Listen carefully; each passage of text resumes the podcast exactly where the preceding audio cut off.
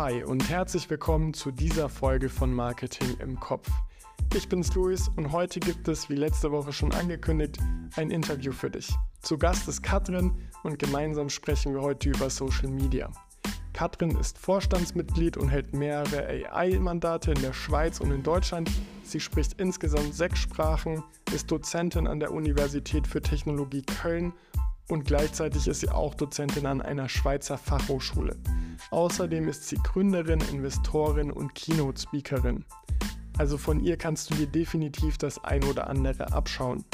Nachdem ich in vorherigen Interviews mit Gästen schon auf spezielle Kanäle und die Möglichkeit eingegangen bin, Ads auf Social Media auszuspielen, soll es heute mal ganz grundsätzlich darum gehen, warum Unternehmen eigentlich Social Media einsetzen sollten.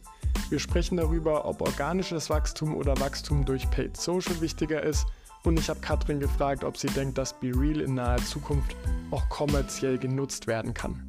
Aber genug für den Anfang. Ich würde einfach mal sagen, auf los geht's los und los.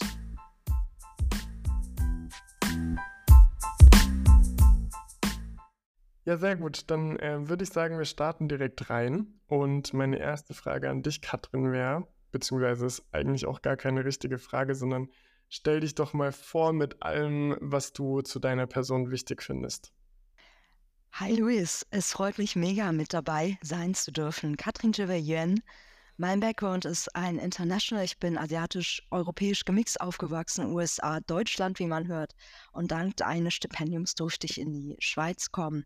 Master Business Administration, Université de Neuchâtel, Près de Genève, Suisse Romande. Mein Background kurz. Ähm, ich durfte im Schweizer Top-Management, oberes Kader, wie die Schweizer zu pflegen, sagen, tätig sein, habe dort acht Abteilungen geleitet, zuletzt auch Head of IT, Head of Data. Äh, sehr divers aufgestellt. Meine Wenigkeit ist Beraterin, Aufsichtsrätin mit multiplen Mandaten in der Schweiz, in der Romand und in Deutschland auch Dozentin und Speaker. Äh, ich engagiere mich sehr für die Themen Diversity in Leadership, Technology and Finance. Ich bin Dozentin an der Technischen Hochschule Köln und an der Schweizer Fachhochschule Kaleidos unter anderem für die Studiengänge Masterclass Leadership in the Digital Age und für Social Media Marketing. Sehr gut. Das war jetzt schon das Intro. Also, wie man gehört hat, du bist in ganz vielen verschiedenen Bereichen aktiv und wir wollen jetzt mal so ein paar abklappern.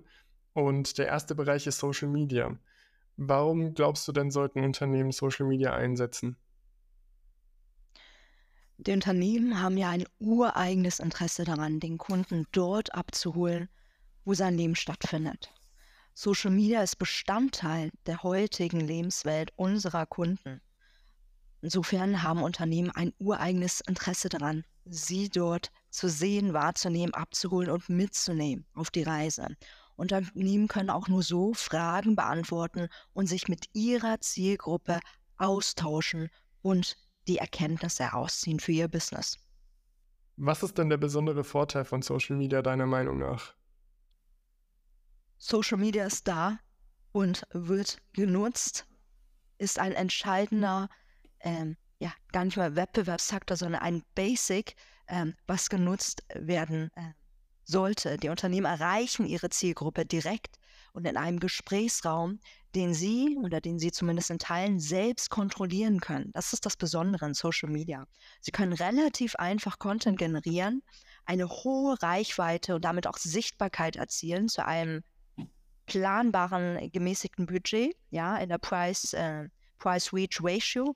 Und bei Interaktion können Unternehmen einen wertschätzenden vor allen Dingen wertschätzenden Eindruck hoffentlich nachhaltig hinterlassen, äh, so trotz Distanz eine gewisse persönliche Bindung herstellen.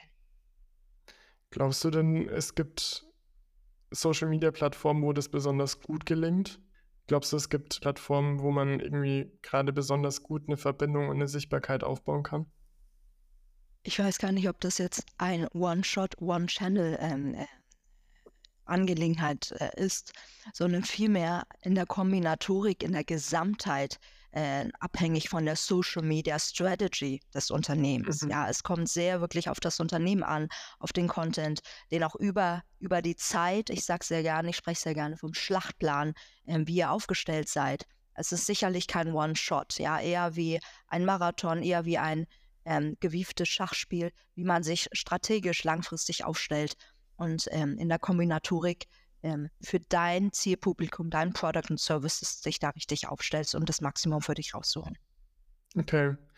Jetzt hast du ja schon ähm, ja, ein bisschen gesagt, dass eben es die Möglichkeit gibt, Sichtbarkeit zu erreichen und auch die Verbindung zu den, zu den Kundinnen und Kunden, zu den Nutzern.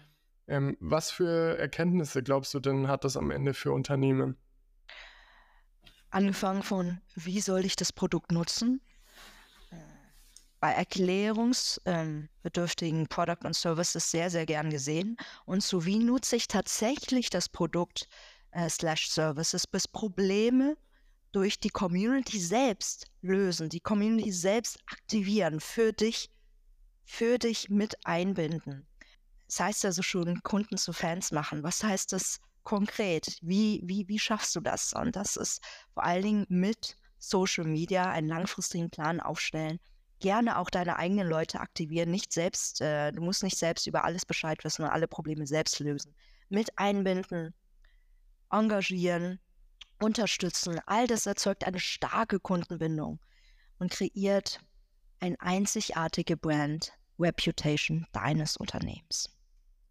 Was glaubst du denn, also wenn man über Social Media spricht, dann ist er immer organisch oder zahllich für Anzeigen was glaubst du denn ist da wichtiger? Ist es eher wichtiger, dass man organisch irgendwie Reichweite generiert, weil du, wie, wie du gerade angesprochen hattest, dann eben die Community aktivieren kannst? Oder glaubst du, dass Paid der richtige Weg ist?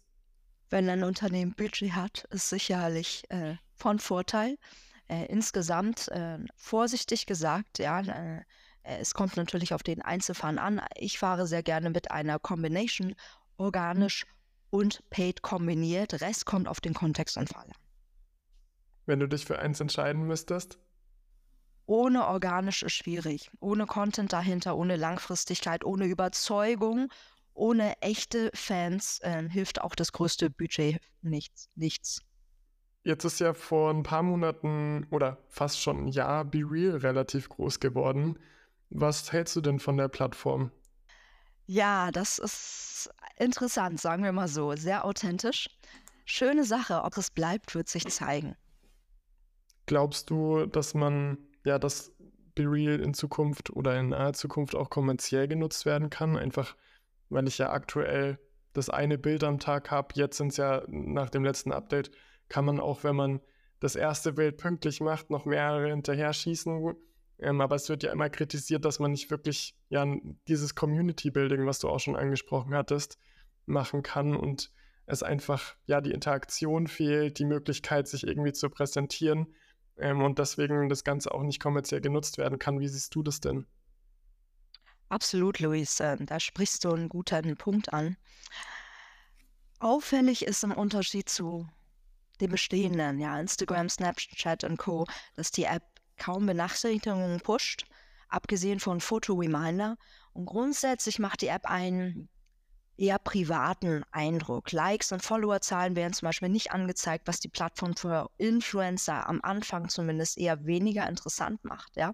Und die Frage, die sie stellt, ist, wie monetarisieren, wie skalieren, wie, äh, wie finanzieren sie sich, äh, wie attracted es eine große Anzahl von User langfristig, nicht nur der Hype an Anfang. Ja, und wie lange sich Influencer tatsächlich fernhalten lassen, wird sich zeigen.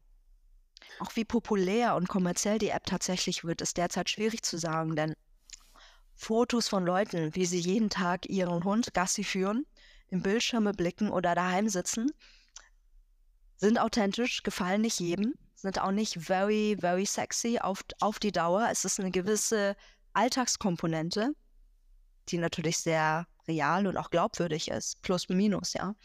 Äh, auf der anderen Seite, die wenigsten haben einen grandios aufregenden Alltag. Das sollte man sich bewusst werden. wenn man äh, sehr ehrlich ist. Die wenigsten haben einen grandios aufregenden Alltag und auch noch frei von Filter. Äh, der Alltag ist repetitiv, der Alltag ist Routine und der Alltag der Bevölkerung. Ähm, wie viel willst du wirklich davon sehen, wiedersehen, jeden Tag sehen?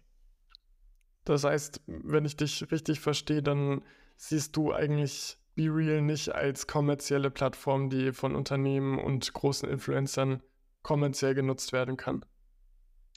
Du, ich lasse mich da überraschen und auch eines Besseren belehren. Ich bin da sehr, sehr offen, ähm, no judging.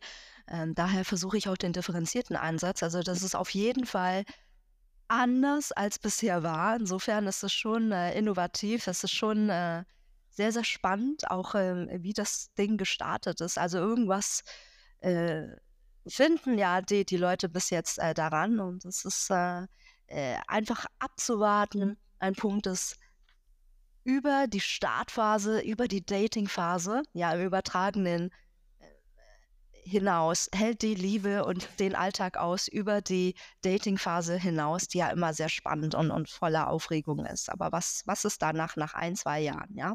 Und wie viel würden inszenierte Instagram-Welt für die neue Wirklichkeit verlassen, zeitlich priorisieren? Das wird sich zeigen.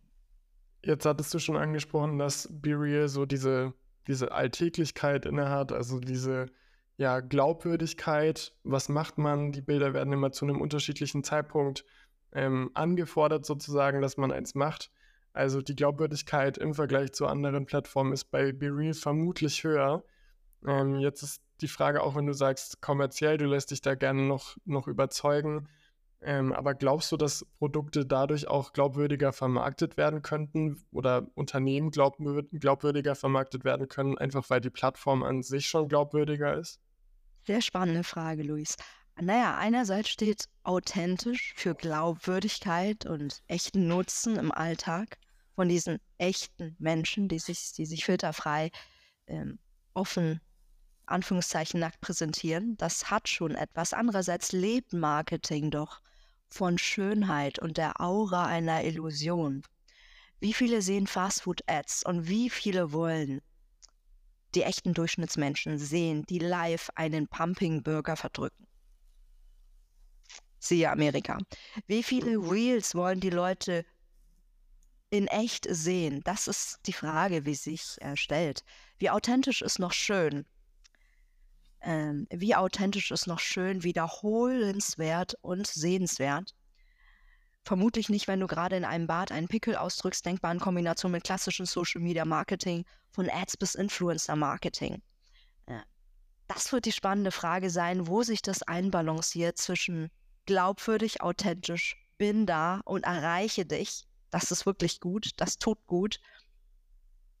Und das, das kaufe ich dir voll ab.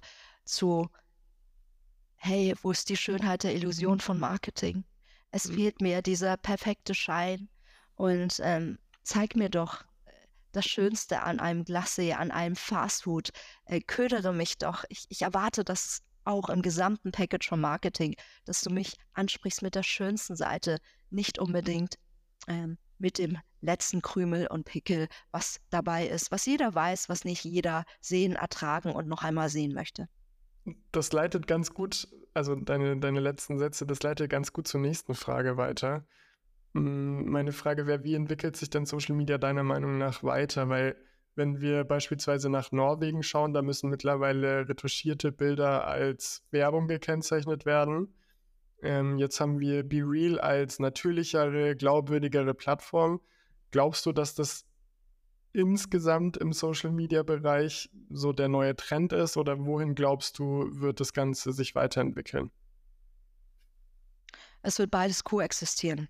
Der schöne Schein neben dem reellen, repetitiven Alltag sein. Ähm, der Filter mit der porenlosen, wundervollen Haut, ähm, inszeniert äh, von den perfekten Schein Menschen in der Situation ähm, nebst dem reellen, repetitiven Alltag sein?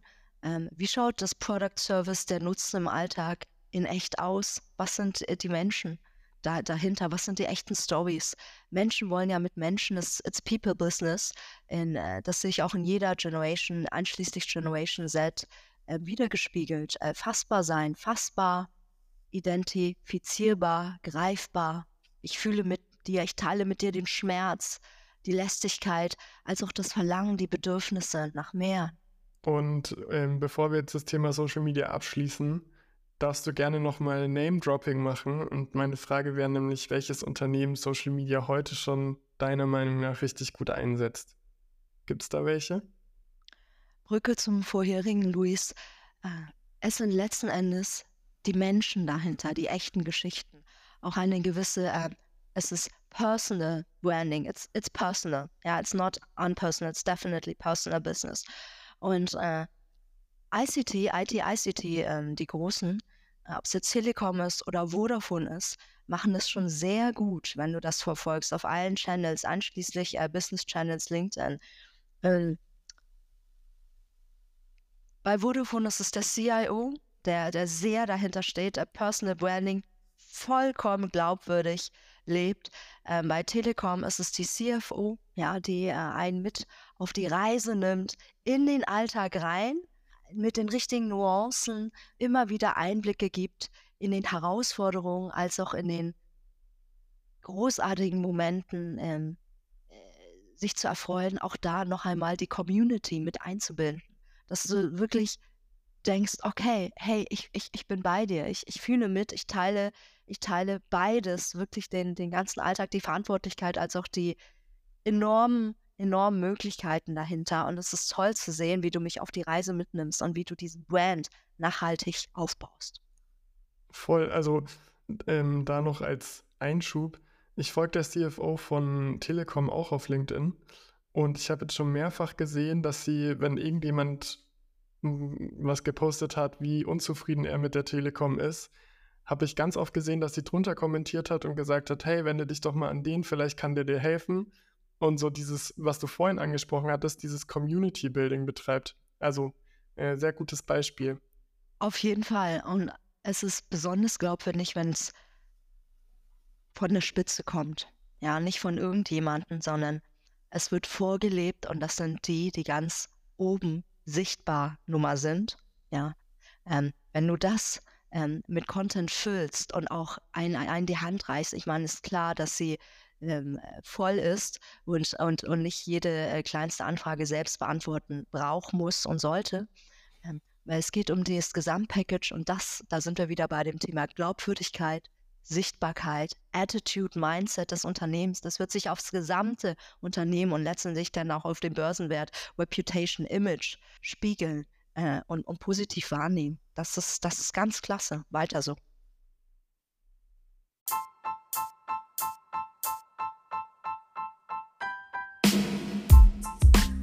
Das war's für heute auch schon wieder. Das war der erste Teil des Interviews mit Katrin. In der nächsten Folge gibt es dann noch den zweiten Teil.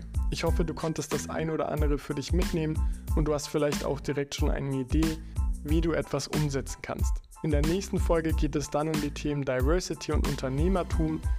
Katrin erklärt, warum sie Diversity im Marketing so wichtig findet und worauf du achten solltest, wenn du es umsetzen möchtest und was das Problem mit Pinkwashing ist.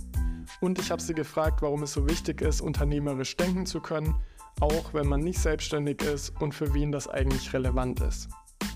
Falls du noch mehr über Katrin erfahren möchtest, schau gerne mal in die Show Notes.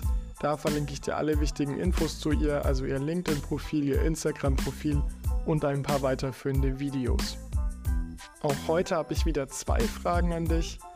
Die erste, hast du noch Fragen? Dann stell sie gerne und gegebenenfalls gibt es dann ein zweites Interview mit Katrin, in dem wir die ganzen Fragen dann auch noch klären können. Und zweitens, glaubst du, dass BeReal kommerziell genutzt werden kann? Ansonsten findest du wie immer alle wichtigen Infos zur Folge und zum Beantworten der Frage in den Show Notes oder unter deinem Player. Das war's heute von meiner Seite. Wie immer bleibt mir sonst nur noch zu sagen, wenn dir gefällt, was du hörst, dann lass gerne eine 5-Sterne-Bewertung da und abonniere kostenfrei den Podcast. Und schreib mir gerne, was dir an der Folge am besten gefallen hat und welchen Podcast-Gast du dir sonst noch so wünschen würdest. Ansonsten war es das heute von meiner Seite. Wir hören uns in der nächsten Folge. Mach's gut, bleib gesund und ciao.